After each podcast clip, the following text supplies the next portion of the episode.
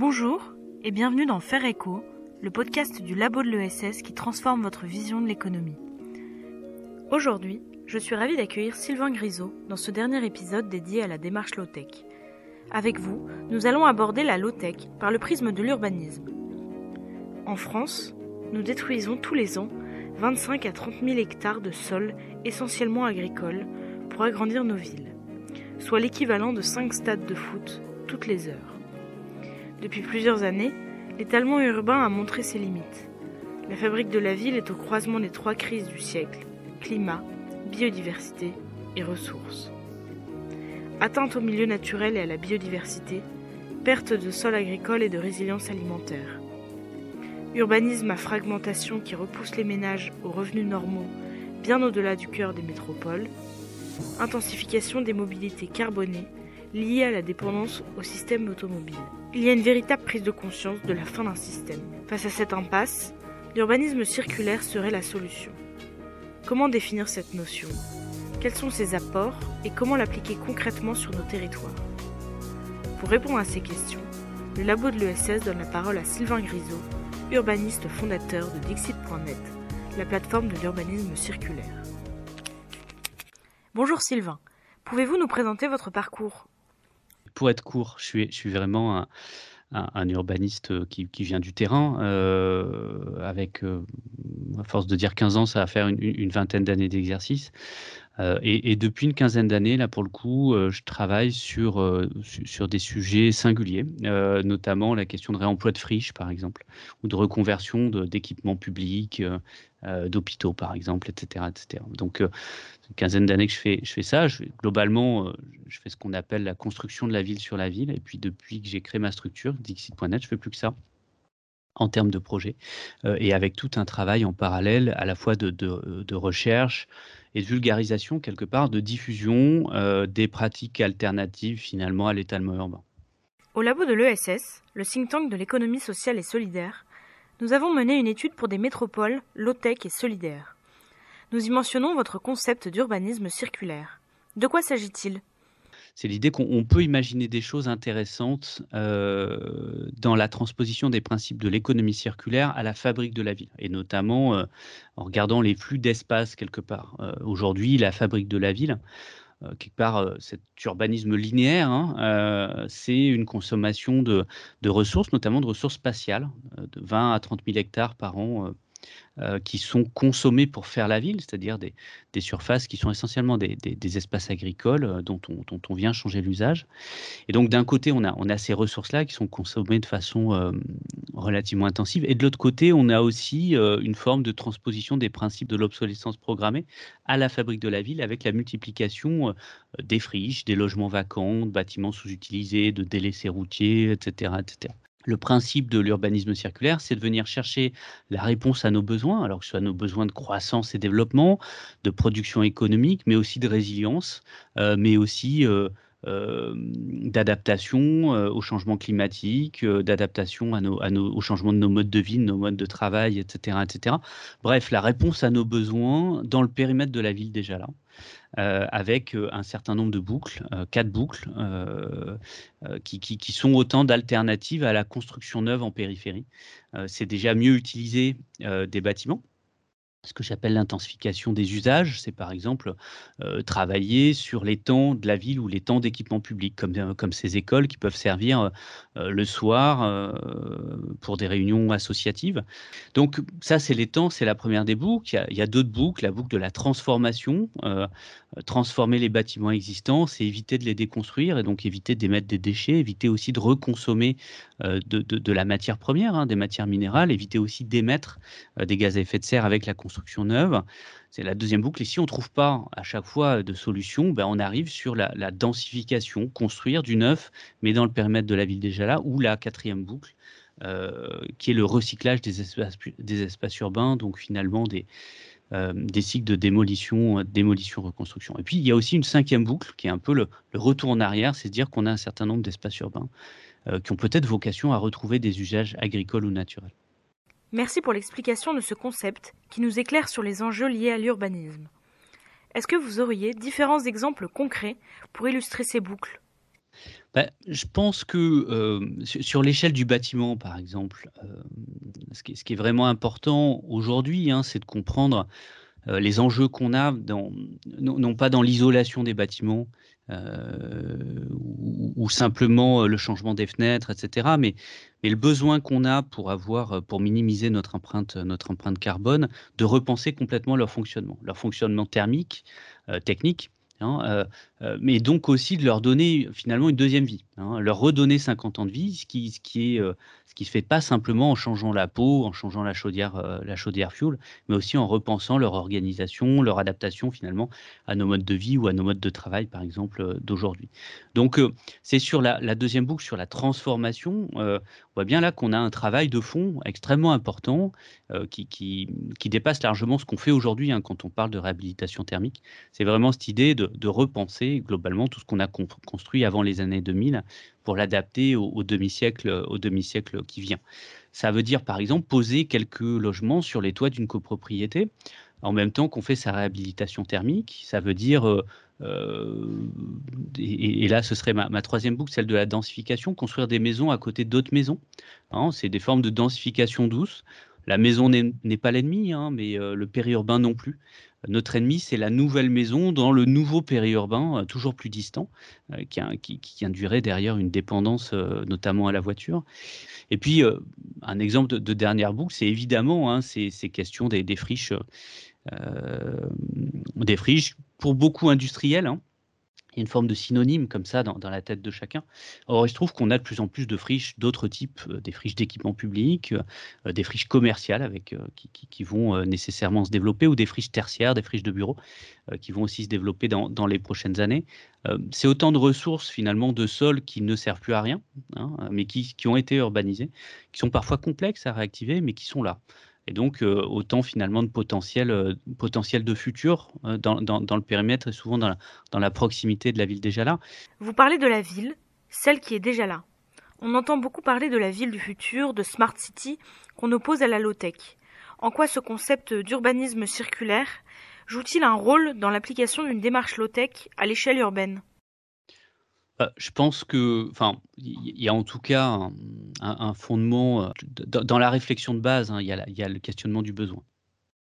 C'est euh, alors c'est pas que à ton besoin, c'est pourquoi pourquoi est-ce qu'on construit. Hein, la relance de la construction, c'est compris la construction de logements neufs. Alors, on ne construit pas que des logements. et puis, réparer, transformer finalement des bâtiments existants, c'est aussi de la construction. Euh, la question n'est pas tant de combien euh, on construit de logements que pourquoi on les construit. Euh, est-ce qu'on a besoin de les construire À quel endroit et pour qui hein, quel type de logement Est-ce qu'on a, pensé les choses de façon, intéressante? J'étais, il, y a, quelques heures en discussion euh, avec les techniciens d'un territoire qui témoignaient du fait que bah, y avait eu euh, euh, et ils s'en étaient aperçus tardivement pléthore de, de construction dans leur territoire, de construction de petits logements qui sont associés en fait à des mécanismes d'investissement, défiscalisation, etc. Donc, il y a un besoin d'investissement, mais qui correspond pas du tout aux besoins de loger des familles. Donc, on a y compris eu des ensembles importants de T2, alors qu'on manque de logements, de logements familiaux sur le territoire. Donc, on voit bien que la question n'est pas que de construire. La question, c'est de construire pour qui? Et puis aussi la question, c'est euh, est-ce qu'on a besoin de, construire pour loger, par exemple? L'autre élément qui, rapproche de façon fondamentale euh, euh, des, dynamiques low-tech, c'est que construire la ville, et c'est bien mon sujet, euh, c'est pas que construire le bâtiment, hein, c'est donc penser la ville, penser sa stratégie, ce qui in fine donnera lieu euh, bien souvent, quand moi je trace un trait, il y a un acte de construction qui a lieu dix ans après. Hein. On, est, sur des choses, sur des choses du temps long et qui doivent durer longtemps aussi. Et, là, ça repose la question finalement euh, euh, de l'obsolescence, notamment technologique, à partir du moment où tout ce qu'on fait aujourd'hui doit tenir au minimum dix ans. Hein. un, élément d'équipement euh, y compris le mobilier urbain, qui peut, être, euh, qui peut avoir une durée de vie relativement rapide, c'est 10 ans, quoi qu'il en soit, sur l'espace public. C'est même plutôt 30 ans pour un revêtement, et pour un bâtiment, euh, tout de suite, on est, on, est sur des décennies. Parmi les boucles de l'urbanisme circulaire, vous parlez de densification de la ville. Celle-ci fait parfois peur, avec une crainte de perte de confort, de qualité des espaces urbains, une vision d'une ville très concentrée et verticale. Comment répondez-vous à ces craintes? Alors, j'y réponds pas. Je dis oui, vous avez raison. enfin, l'idée, c'est de pas aller contre. Hein. l'idée, c'est d'acter le fait qu'à un moment, il est peut-être pas nécessaire de surdensifier la ville dense, et, que finalement, c'est le bon exemple ces peurs-là d'un acte qui doit être éminemment contextuel. la densification, c'est quoi? C'est rajouter de l'usage urbain dans des espaces urbains existants. Sauf que la ville telle qu'elle est aujourd'hui, c'est pas Paris. Hein, la ville en France, c'est quoi? Si on prenait un bout, euh, un bout de ville moyenne, il y aurait un rond-point d'entrée de ville, un parking de supermarché. Euh, sur la gauche, sur la droite, l'entrée d'un lotissement avec des parcelles de, 800 mètres carrés, des fonds de jardin qui servent à pas grand-chose, des délaissés routiers qui appartiennent encore au, euh, au département et sans doute un cabinet d'experts comptables qui s'est installé en face du pôle emploi à côté du rond-point. Dans ce machin-là, il y a de la place. Voyez, il y a de la place parce que le parking, euh, même le jour des soldes, il n'est pas plein, euh, parce que euh, donc on pourrait peut-être construire une paire de bureaux là-dessus qui pourrait aussi servir à autre chose, voire même partager les parkings, parce que sur le cabinet d'experts comptables, on pourrait peut-être ajouter un étage Hein, ce qui permettrait d'avoir euh, aussi un agent immobilier, par exemple, ou d'autres activités. Euh, et puis, parce que dans ce lotissement, on pourrait rajouter deux, trois maisons. Euh, c'est pas grand-chose, deux, trois maisons dans ces grandes parcelles. et en même temps, c'est l'occasion de repenser l'espace public, peut-être même d'avoir l'émergence d'un commerce, etc. etc.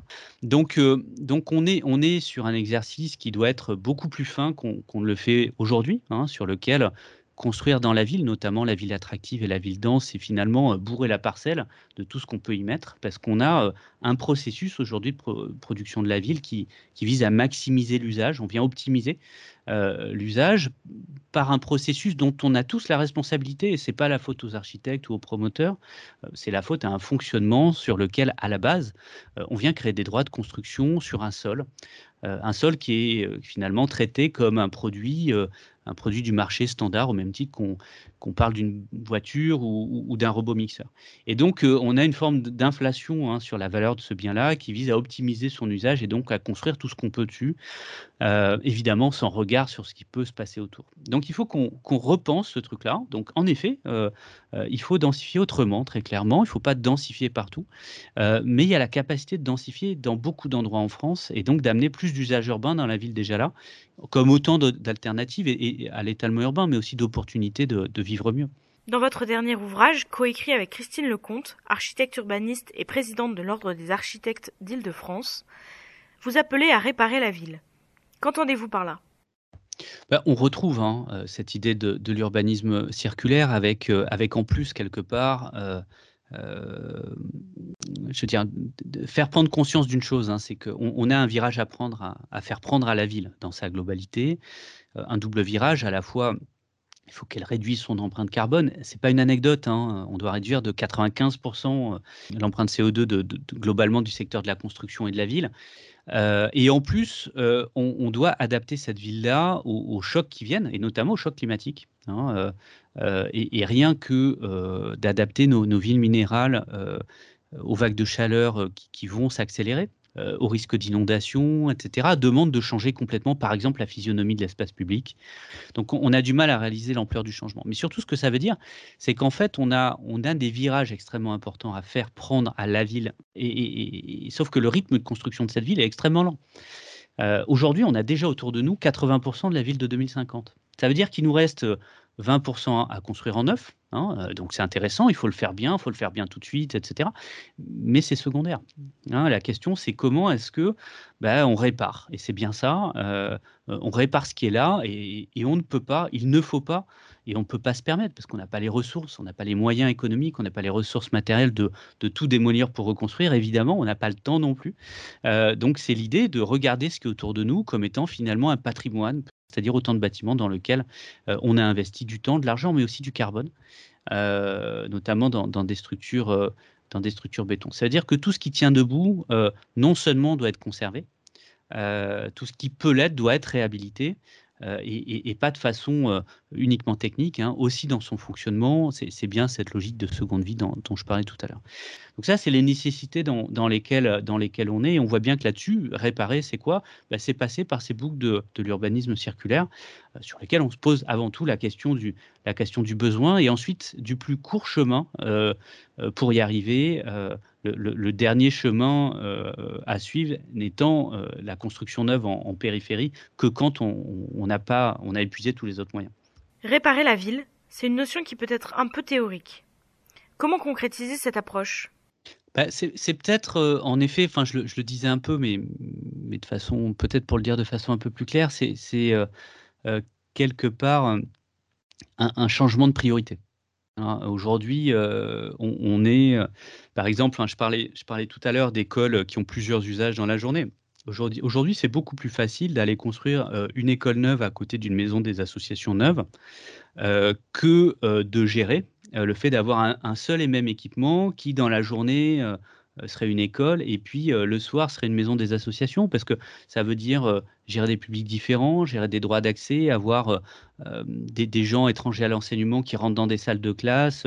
C'est des, voilà, des changements d'organisation et finalement c'est tellement plus facile de faire du neuf et d'investir que de parler des, que, de parler aux gens, que, que, de mixer les fonctions et, de faire se mettre d'accord euh, des, acteurs dont, les intérêts peuvent être, divergents. Il y a des changements de pratique et, typiquement, hein, cette idée de, vraiment questionner sincèrement euh, la pérennité d'un bâtiment avant d'acter sa déconstruction, c'est un vrai changement de pratique. Hein, euh, aujourd'hui, par défaut, on par défaut, on démolit pour reconstruire du neuf parce que ce sera plus performant. Mais quand on démolit, on a énormément de pertes euh, et, notamment beaucoup, euh, beaucoup d'émissions de déchets et, d'émissions de CO2. Donc, il faut qu'on change ce réflexe-là. Autre réflexe qui est de dire on a un besoin, donc on construit. Hein, peut-être qu'on a un besoin, donc peut-être qu'il faut regarder ce qu'on a autour de nous, ce qui est mobilisable différemment, etc., etc tout ça est un changement global de système. Ce n'est pas juste des petits changements.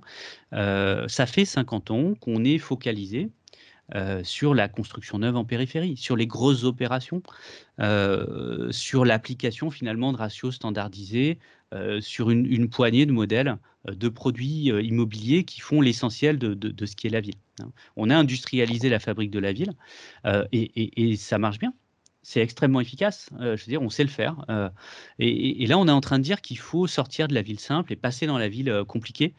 Aujourd'hui, par exemple, les maîtrises d'œuvre, les architectes ou les ingénieurs qui travaillent sur la construction d'un bâtiment neuf sont rémunérés par défaut, hein, de façon générale, en fonction du montant de travaux. C'est-à-dire que plus c'est cher, plus ils sont rémunérés. On voit bien que c'est absolument contradictoire avec les enjeux du siècle, où on devrait miser beaucoup plus, hein, passer beaucoup plus de temps à finalement venir faire des économies de matière de matériaux et donc d'investissement. Hein, euh, ce, qui, ce, qui, nécessite beaucoup plus, euh, beaucoup plus d'intelligence et la sortie finalement euh, de, formes de produits industrialisés pour rentrer dans des formes peut-être d'artisanat, mais, en tout cas de solutions à façon hyper contextualisée. Vous avez notamment évoqué le rôle des citoyens, de la coopération et aussi de la réorganisation du collectif. Quel est le rôle des citoyens et des porteurs de projets, notamment à travers l'économie sociale et solidaire, dans cette réparation? Bah, je pense que, euh, enfin, moi, moi j'identifie pas un rôle pour les citoyens. Je pense qu'il faut qu'on revienne sur le jeu de rôle globalement. Hein. Euh, tout le monde a conscience qu'on est un peu au, bout du rouleau, au bout du système. Hein. Euh, les élus arrivent plus à signer un permis de construire, les promoteurs arrivent plus à construire, les citoyens supportent plus tout bout de chantier sur un bout de trottoir. Donc, donc il y a un truc qui ne va pas. il faut réinventer un système global sur lequel chacun aura sa place, euh, l'élu, peut-être moins, moins une fonction décisionnaire, mais euh, euh, la capacité d'animer, d'animer un vrai débat local auquel doit évidemment participer le citoyen et dans lequel les professionnels ont, des responsabilités éminentes, hein, notamment parce qu'on a besoin de gérer un certain nombre de sols en ayant une vue beaucoup plus collective. Hein, aujourd'hui, la gestion euh, des sols par le marché uniquement euh, nous amène à des aberrations comme les inflations du prix de logement euh, dans les métropoles attractives, comme la disparition d'un certain nombre de, commerces de centre-ville, ou, le fait de générer toujours plus de fonciers à vocation économique sans produire d'emplois et en multipliant les friches. Hein, donc là, on arrive au bout d'un système sur lequel on a besoin d'acteurs du temps long qui, dans des formes de collaboration, vont, rendre des choses possibles. Et donc, ça laisse beaucoup de, beaucoup de place euh, à l'ESS, mais aussi à des formes d'entrepreneuriat engagé, euh, qui, à mon sens, sont, au moins euh, sont peut-être moins regardées, mais, sont au moins aussi présentes. En tout cas, moi, moi, je m'en revendique. Pour finir, vous insistez régulièrement sur la nécessité de miser sur l'intelligence pour mener à bien la transition vers une ville plus durable, agréable et résiliente. Aujourd'hui, intelligence rime souvent avec technologie. Est-ce que c'est cette innovation technologique qui sert de vecteur vers la transition? Alors moi, quand je parle d'intelligence, je parle du fait de miser sur les femmes et les hommes qui font et qui pensent. Hein. je parle pas, parle pas de technologie, euh, ni, encore moins d'innovation euh, technologique. Euh, alors pour autant, je, veux bien en parler. Quand je dis miser sur l'intelligence, c'est finalement à partir du moment où on sort des solutions standardisées, hein, où on sort des réflexes finalement pour se confronter au complexe l'espace bâti, l'espace habité, l'espace voisiné, euh, euh, ben, ça veut dire qu'il faut en effet investir euh, dans la matière grise et peut-être couler moins de béton hein, en face, changer de matière grise finalement dans, ce système. Alors, est-ce que l'innovation n'a pas de place? Bien sûr que si, l'innovation a de la place, l'innovation technologique peut avoir aussi de la place à certains moments. On a des innovations technologiques qui sont extrêmement euh, extrêmement, extrêmement riche et utile, hein, euh, notamment sur la connaissance, euh, sur la connaissance des flux par exemple, ou la connaissance de l'existant, ou les diagnostics. Enfin, on a là des innovations dont on a besoin aujourd'hui et maintenant, y compris derrière pour avoir des, des modes de, production qui peuvent être eux-mêmes low-tech. Euh, euh, mais donc là-dessus, on, a besoin de ça. Après, il ne faut pas résumer l'innovation uniquement euh, à la technologie. Dans, les procédés, dans les procédures, dans les façons de dialoguer, il y a aussi beaucoup d'innovations nécessaires. Hein, et puis finalement, dans l'innovation, ce qui, est, intéressant, c'est la vraie innovation, c'est-à-dire cette prise de risque et, et cet essai-erreur euh, c'est-à-dire se dire qu'on a des moments sur lesquels on, sait qu'il faut avancer, mais on ne sait pas vraiment encore comment. Hein. Et donc, il faut qu'on essaye. Et, on est sur cette phase-là. On est, euh, euh, je, dis souvent aux acteurs de la fabrique de la ville, il y a urgence à commencer une bifurcation, une vraie redirection, mais pour autant, on a 10 ans pour le faire. On a 10 ans pour le faire, et heureusement, parce qu'on ne sait pas exactement quel est le chemin, sinon on l'aurait déjà pris. Hein, euh, donc, il va falloir faire des essais-erreurs. Ça fait partie aussi de processus d'innovation sur lequel on vient tester des choses. Euh, la question, c'est comment on a des modes d'innovation qui finalement euh, sont en cohérence avec les urgences, les urgences et les enjeux du siècle, c'est-à-dire comment on n'innove pas chacun de son côté en essayant finalement de dépasser le voisin, mais on a des formes d'innovation ouvertes sur lesquelles on vient partager. Euh, partager ce qu'on fait, nos découvertes, ce qui marche, ce qui ne marche pas, y compris ce qui ne marche pas. Hein. Et ça, c'est important pour que euh, euh, les avancées des uns bénéficient à tout le monde. Innover et coopérer, c'est une belle conclusion pour un podcast sur la low-tech et l'économie sociale et solidaire. Je vous remercie, Sylvain Grisot, pour cette entrevue. Pour retrouver davantage d'informations sur l'urbanisme circulaire, vous pouvez consulter le site internet www.dixit.net et vous abonner à la newsletter. Pour en savoir plus sur la low-tech et ses principes de mise en œuvre, ainsi que les différentes initiatives de l'économie sociale et solidaire, retrouvez l'étude complète du labo de l'ESS sur www.lelabo-ess.org. Si vous avez aimé cet épisode, nous vous invitons à nous le dire et surtout à le diffuser autour de vous. Pour rester au courant des actualités du labo de l'ESS, vous pouvez nous suivre sur les réseaux sociaux, Facebook, Twitter et LinkedIn ou vous abonner à notre newsletter.